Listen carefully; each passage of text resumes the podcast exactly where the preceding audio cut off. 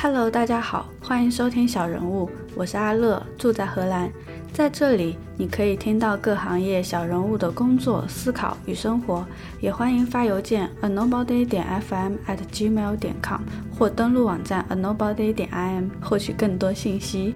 这是我们第一次尝试连线，剪辑之后听起来好像一问一答，但全程都有被花若的笑声感染。她是一个非常开心的，可以一直可爱到一百岁的小女孩。本期节目讲的是她从后端到前端工程师，再到技术运营专家这一路从自救到膨胀，到受挫到成熟的心路历程。她对运营人的理解，如何面对挫折，如何突破工作瓶颈，有什么让她获益良多的习惯，助力于她建立起自己热爱的生活和热爱的职业。还有生活中的小癖好，都透露出了他不断探索自我、保持内心的真诚的一面。就就是一个就是暖场是吗？就嗯，Hello 花肉，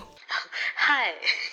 啊，你现在在公司的 title 是什么？我现在是技术运营专家，今年刚专家，六六月份面试的，然后七月份公布结果的。那段时间挺紧张的，就一直在想着这这个面试的事情。嗯，很棒。我觉得在公司晋升还是挺难的。运营的工作实际上是在做什么？就我做的这个运营，大家其实经常接触的运营是比较偏 C 端的那种，就比如说，呃，淘宝的那种运营啊，各种双十一的促销啊，这种都是运营做的嘛。就是从零九年开始做阿里云嘛，然后他慢慢的做一些云产品出来，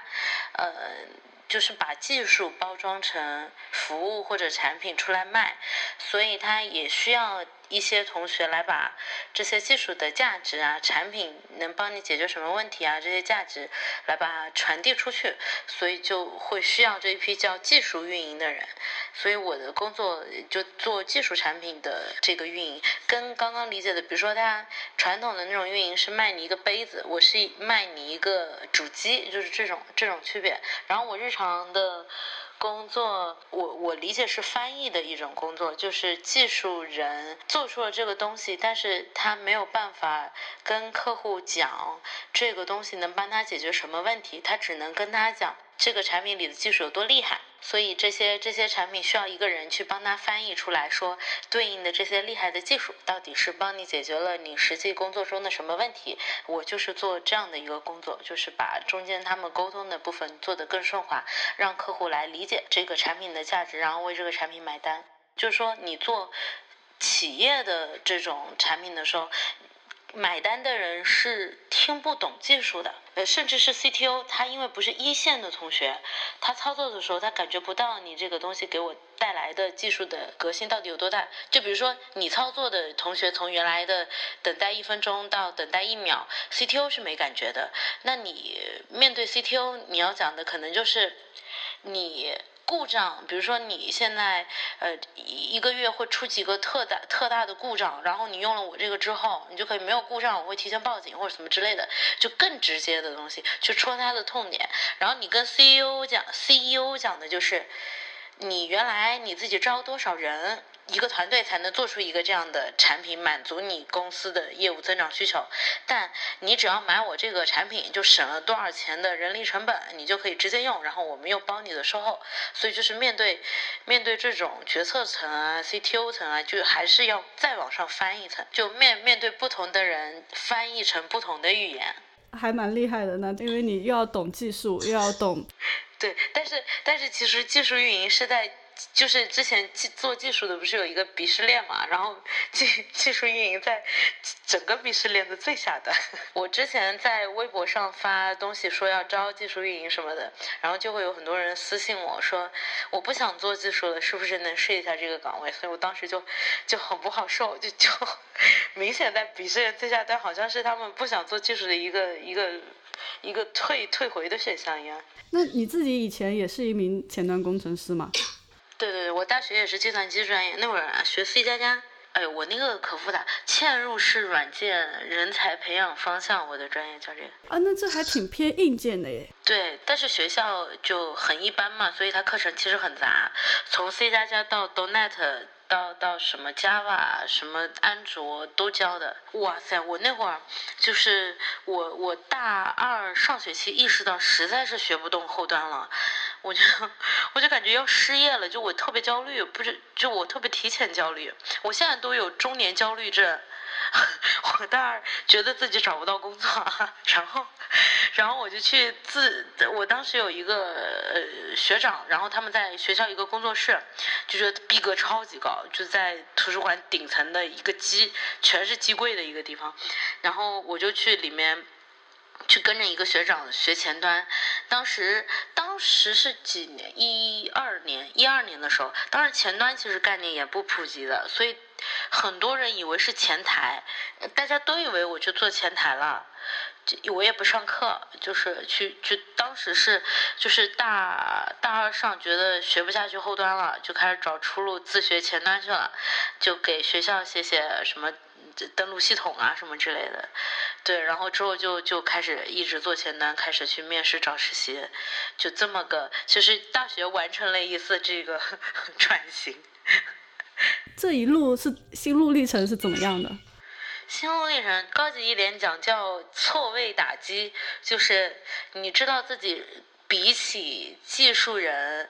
直接刚技术刚不过，就是可能刚到失业就是搞不过，然后自己也很累。到你你在技术人里面，可能跟人沟通会比较好，然后你去做一个里面偏要感性一点的职位。所以去发现这么一个岗位，借助自己的优势去做，这这是高端一个讲法，算是自救。然后低级一点的讲法就是前端实在是写不下去了，技术变得太快了。就是我刚学会 jQuery 怎么写，你发现去阿里面试，他全部问你原生 JS，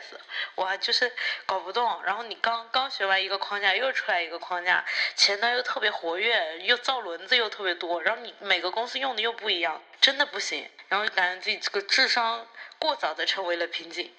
当时正好又遇到了高阳，就是我第一家实习公司的那个 CEO，他就觉得你挺活泼的，要不来技术社区试一下？就特别凑巧，就是我是觉得自己挺幸运的，没想好的时候就遇到了这么个机会，就去试了。然后又是个创业公司，也没什么门槛，而且还有一个特别好的点是，当时一三年的时候是捧九零后创业特别热的时候，然后我那家公司又是一个九零后创业的公司，所以当时受的关注啊和资源啊都特别多，就算是在一个风口上。所以就在这个社区会有一些影响力嘛，还挺膨胀的。一三年的时候，我心路历程就是从自救走向了膨胀。到一三年的时候，就觉得我好厉害啊！我这个在一个九零后的明星公司里面做一个技术运营，好像做的还不错。啊，我原来以为劣势的技术的部分也变成自己的优势，然后我的和人沟通比较好的这个技能又又又加了一层优势。我觉得这个业界的其他的运营都不如我，这是我一三年的心路历程。后来就开始面阿里，就频频打击。到我入职第一天坐在那儿，我都觉得不敢相信我入职了这家公司。我觉得阿里这四年对我的整个的磨砺还是非常厉害的。我之前还在 V2X 发过一个帖子，就是说，很多人讲九零后，嗯，不稳定，难管理这个话题，就是我看我身边的同龄人跳槽其实蛮多的，就一点受不了就走的那种，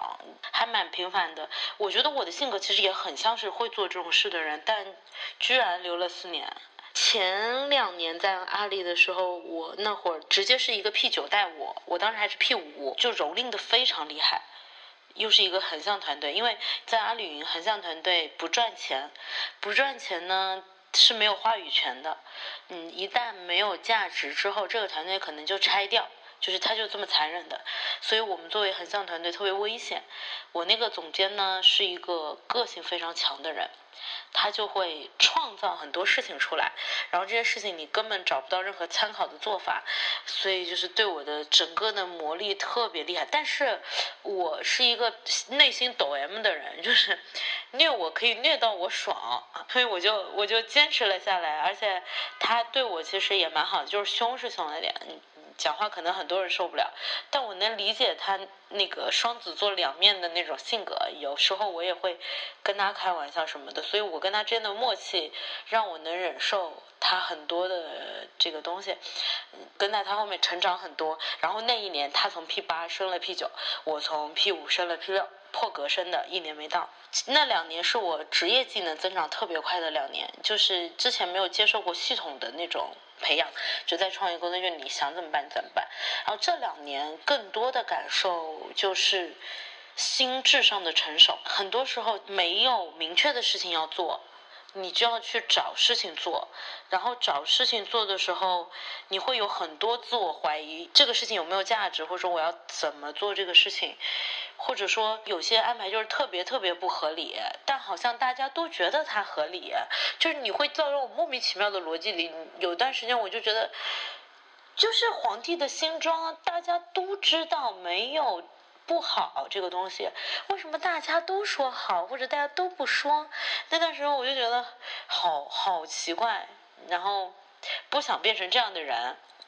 然后在蚂蚁的时候呢，是这是一个比较温柔的环境。那温柔的环境导致的情况就是，他要做商业化的时候是没有力气的，就没有那个冲击力，就是比较比较柔软，所以就是不会主动去打打打，不像阿里云杀杀杀这种，所以一下子又是一个大的不适应，就是氛围上，嗯，有很长一段时间你要经受非常多的团队性的失败，就是技术做的特别牛逼。但是市场不会做，就是不会 go to market，就不会卖，产品化做的不好，所以你就有段时间你就觉得一直在失败，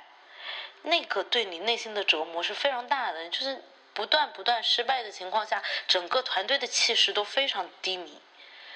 所以这两年我更多的是心智上的成熟，是面对。成功的稳定和面对这种暂时的失败或者说磨合不默契情况下的隐忍，你要忍受很多的过渡期。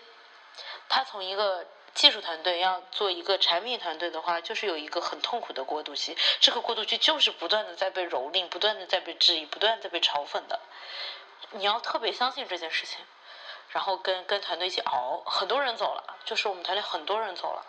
就是他熬不下去。呃，那你怎么看待工作这件事？我我是一个比较感谢工作的人，因为我觉得我特别适合工作，或者说我工作的都挺幸运的。就是我最大的一点在于，你做的事情是你本人认可的，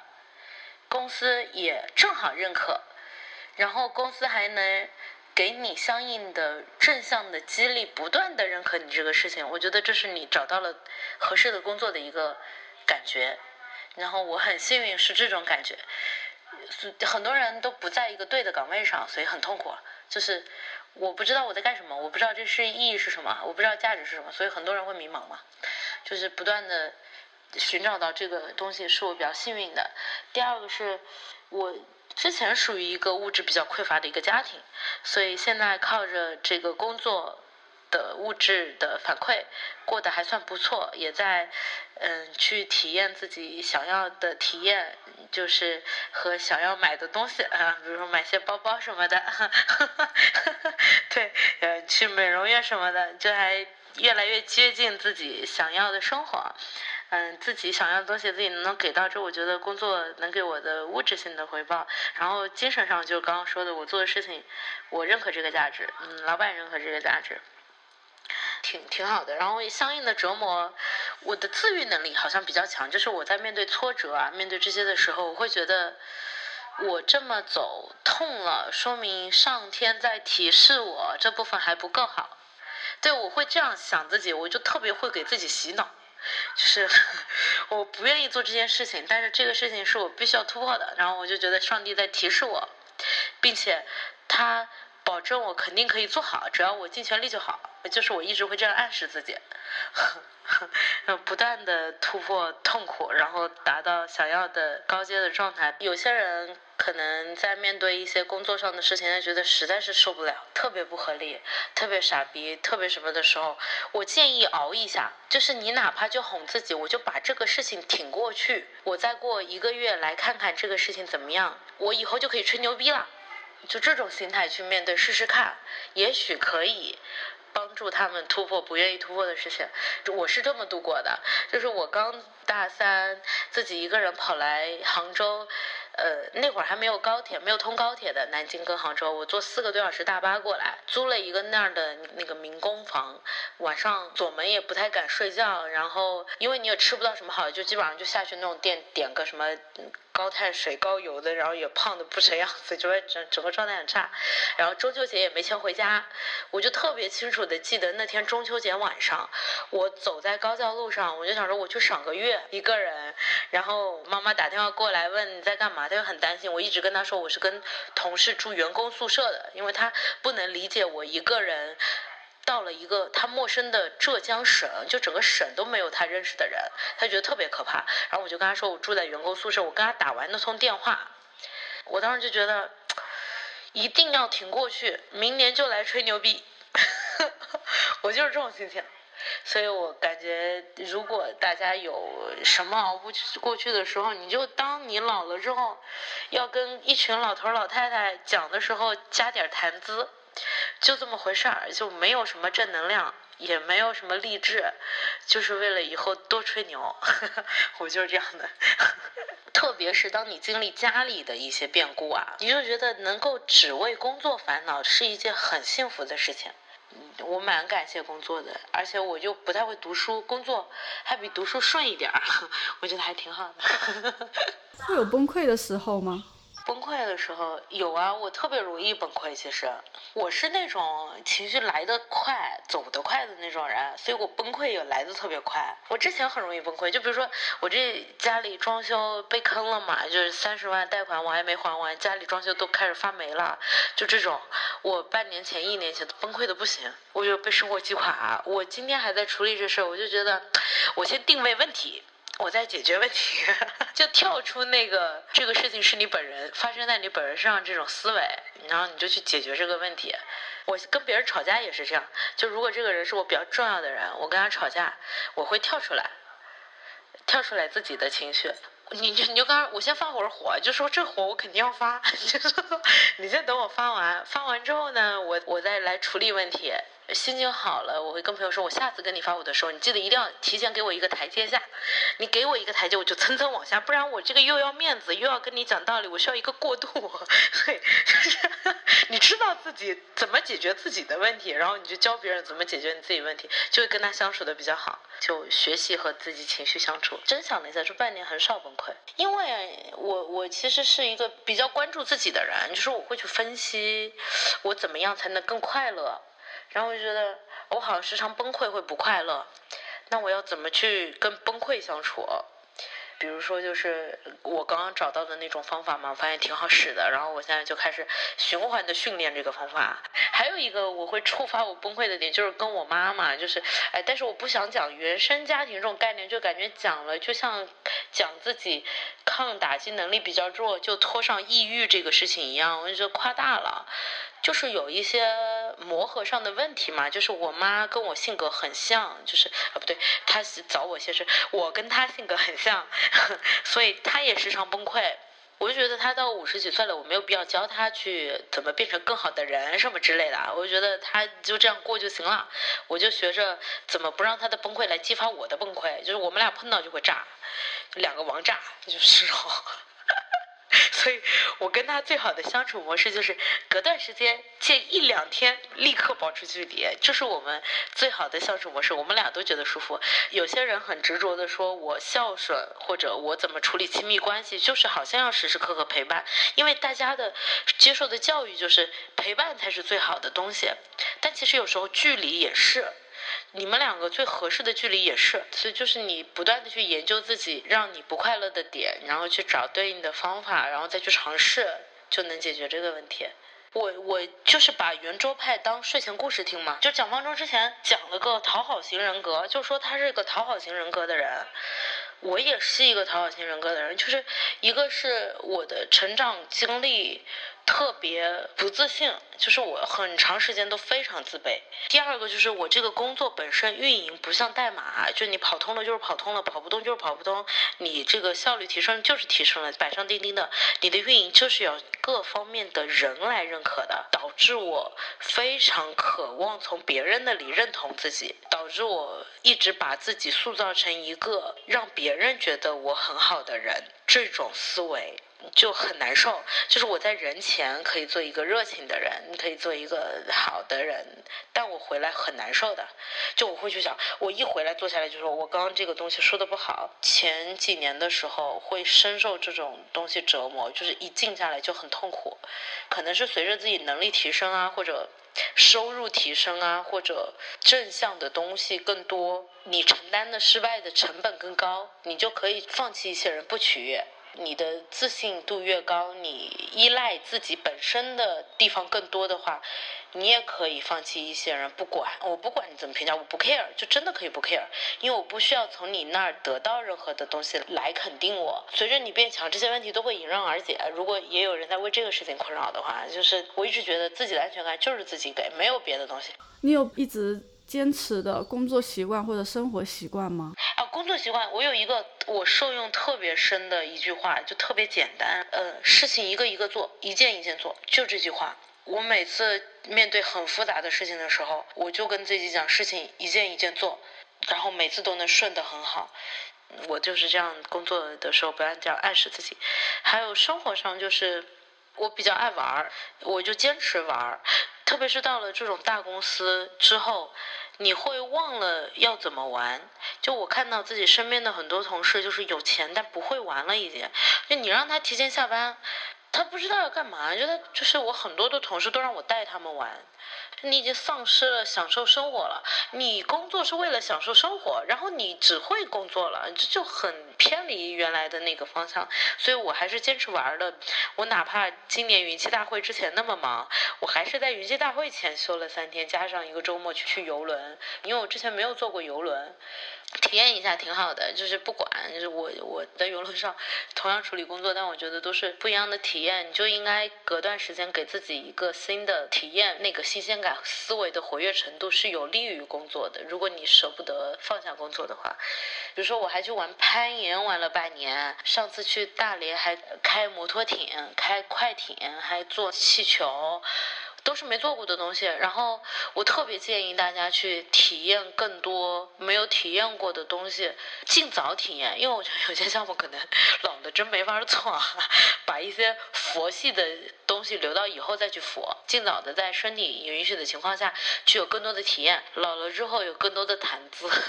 我所有的爱好都是为了装逼。我那天还想，我身边有些人那么爱任天堂啊，那么爱 NBA 啊，那么爱足球啊。哎，怎么能那么爱一个东西？怎么能那么喜欢一个东西？我不懂，我就想我到底特别喜欢什么东西？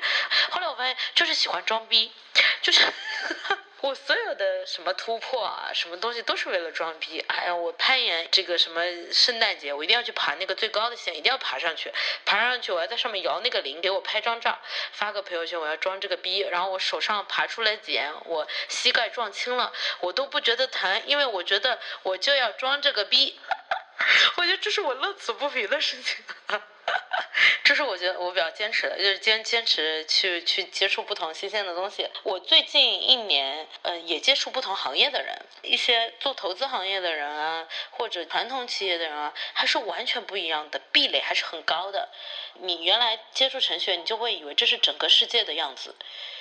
然后你去接触公务员，发现原来他们工资在那样的水平，他们面对的迷茫是那样的，他互联网的发展是那么的迅速，你才会有那些具体的生活的感觉。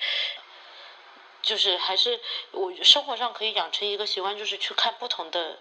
不同的场合，你甚至平时都不会去的场合，去接触不同的东西，对你的整个世界观啊，都会有一些一些东西。我也会经常去一些不同的国家或者不同的地区。它带给你的那种眼界的充实也是蛮重要的。还有一个就是跑步嘛，得益于我易胖的体质，我不得不在很早的时候就开始锻炼。经历了什么买私教啊，就所有的减肥少女都会经历的那种事情都经历了之后，我现在虽然没瘦下来，但是精神状态还不错，还是坚持在跑步，坚持在跑步的时候流汗的时候，你跑不动的时候。嗯，比如说有些时候你下了班你不想跑步，然后那段时间我就不思考任何的东西，就是换衣服，就是只做动作不思考，就不给自己找任何借口的时间。然后跑步的时候快跑不动了，甚至啊又开始想借口的时候，我就开始按加速，就跑完，就给我这个懒惰的上面也有一些调整。然后跑步也让我就身体健康状况还不错。再有那种励志的文章里面说分泌。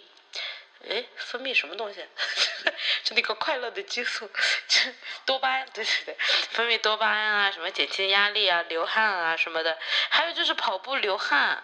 它能让你肌肤保持比较好的状态，所以你会看上去老的更慢一点。还是要有一个经常帮你流汗的一个锻炼的习惯的。我写公众号也是强迫自己的一个行为，其实可以不写。我写公众号吧，我骚扰到朋友圈的人还觉得我这个挺爱表达自己这个这个这个生活的，就还是有些人不太喜欢的。但对我来说也也是蛮痛苦的事情啊！你这个强迫自己去写一个文章，要考虑它的结构，考虑它的逻辑，然后看这个自己的一些想表达的东西有没有把它表达出来，对我来说也很痛苦。但是。你就看看我现在这个表达能力的下降和很多人表达能力的下降，都是被碎片化之后的一个很不好的东西。大家现在看到美好的东西都是牛逼，就是表达不出来任何的东西了。大家的表达能力都在下降，然后阅读的耐性也在下降。一个是通过读书，我强迫自己还保持那个阅读的耐性，因为好的东西还是值得值得你去好好看的。嗯，还有就是我写公众号就是为了培养自己的表达能力，就是和和书写的那个能力。我不希望这两个能力随着互联网的碎片给它丧失掉。还有一个就是看书，我是一个特别讨厌看书的人，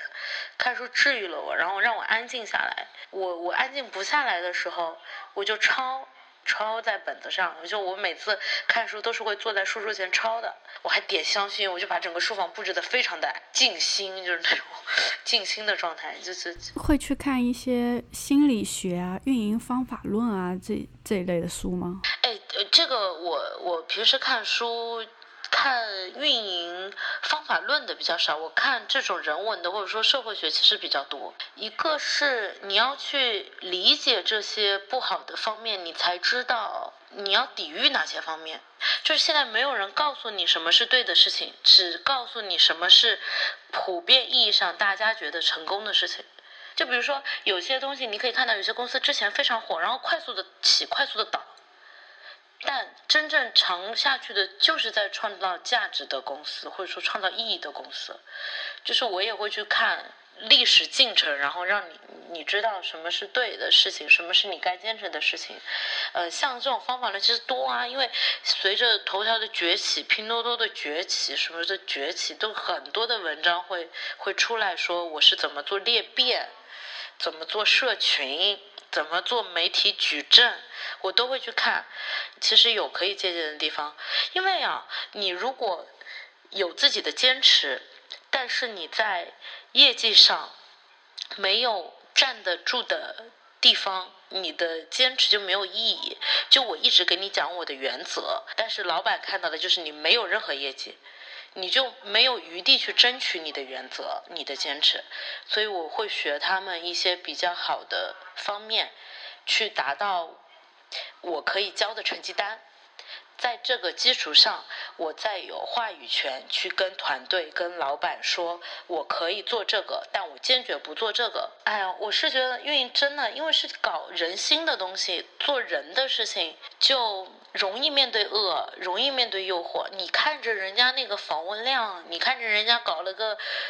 炸的标题的噱头，或者蹭了个什么热点，读完这个文章好像也没有讲出什么东西，但你就读完了，然后他那边说我这个文章就是一万加、十万加，你也羡慕啊，就是，然后老板觉得厉害呀，你这个品牌宣传这种。当然羡慕，但是，那我就我就不能做这种事情。我做这个事情，我就不叫花肉。从一三年十月份开始做开发者整个的领域的事情，到现在积累。了很多的开发者很认我，所以我一定不能辜负他们对于我的信任。就是我做的东西，我就要保证他们是有价值的，我没有办法把我的品牌砸掉。就是你作为一个运营，如果你本人都很差的话，就你连自己这个人都运营不好，我不觉得你可以运营好任何的事情。所以我就觉得，嗯，取舍吧，就是你你舍得放弃一些你少很多的爆款，然后你找到一个很好的团队，和你认可的价值是一样的，老板认可的价值是一样的，他愿意忍受你的业绩在一个什么水准上，然后帮团队有拿到他要的东西，就就够了，就没有必要跟这些人 PK 什么十万加的东西。你有什么特殊的癖好吗？对我这个癖好还有点色情，对 我特别喜欢买袜子，就因为我跑步腿还可以，腿型还可以，然后我就喜欢拍腿，因为就是这样的话，我会觉得我下一次不想跑步的时候，我就想想我还得拍腿，就会还去锻炼，然后就会去买一些。袜子最近买的是，对夜光绑带，我是准备去蹦迪的时候，或者说有什么夜间活动的时候这个穿的。还还有就是买了一个黑色的半袜，上面带一个皮的带子勾住的那种，就比非常的 S M 的一个袜子。我还买渔网袜，因为我很好奇渔网袜，我买了一双白色的和一双黑色的，我。拍了传给传给朋友问更喜欢白色还是黑色，就是我很擅长拍一类性张力很强的照片，这是我的一个怪癖。袜子只是它一个展现形式。还有一个怪癖就是我喜欢摸很亲近的人的耳朵，这是我小时候养成的一个一个习惯。我小时候跟奶奶睡觉，然后嗯就会抓奶奶的耳朵，我到现在都是很喜欢摸别人的耳朵耳垂。我我倒觉得挺酷的啊，因为我在我同事的眼里就挺真实的，我就什么样就什么样，然后他也就觉得我就是一个这个尺度还不小的人嘛，就这样，我觉得也挺好。因为脑子不太好，就不太能说谎或者掩饰什么，就圆不回来，所以干脆就就这样吧，该怎么样怎么样。哎，所以其实我也一直有在想嘛，从你的公众号、微博、推特这些社交平台上发的状态，能大致了解你整个工作的心路历程。为什么还要在节目中聊这些话题呢？这个也是我做播客的原因之一吧，就可以满足自己的好奇心，去探索那些我感兴趣的人，我看到他们身上的闪光点，然后想要去了解他们的，嗯，像朋友一样聊聊天的这样子的。一个想法，然后也没有什么大道理。就比如说，我有时候讲多了，或者这种，我也会觉得自己好啰嗦啊。这些有什么好觉得厉害的？或者说，我特别是我们这类人，就特别其实反励志的、反好为人师的，很反这一类的东西的。所以我觉得播客就是，呃，只聊我们的看法，但不去教别人看法。就是只只聊我们怎么看，怎么去对待的，但我不建议你一定这么做，我不觉得这样是合适你的，你自己去想，你能够接受到什么到自己就好了。是我对农村走出来的女生有非常强烈的同理心，也希望能给更多迷茫的摇摆的女生听到说，哦，原来只要保持善良和努力，热爱生活，也是可以获得属于自己的小幸运的。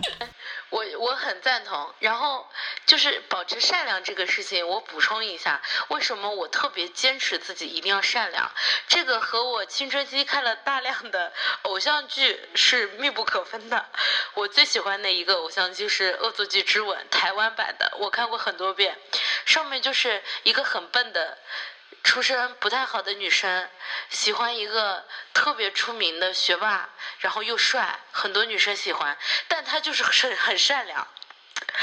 然后她最后嫁给了这个男神，我就觉得只要坚持善良就可以嫁给男神，这是我青春期立下的这个洗脑的观念，所以大家坚持善良。后感谢收听小人物，喜欢记得订阅、收藏、分享。有任何建议或者问题，欢迎发邮件 a nobody 点 fm at gmail 点 com 或登录网站 a nobody 点 im 留言反馈哦。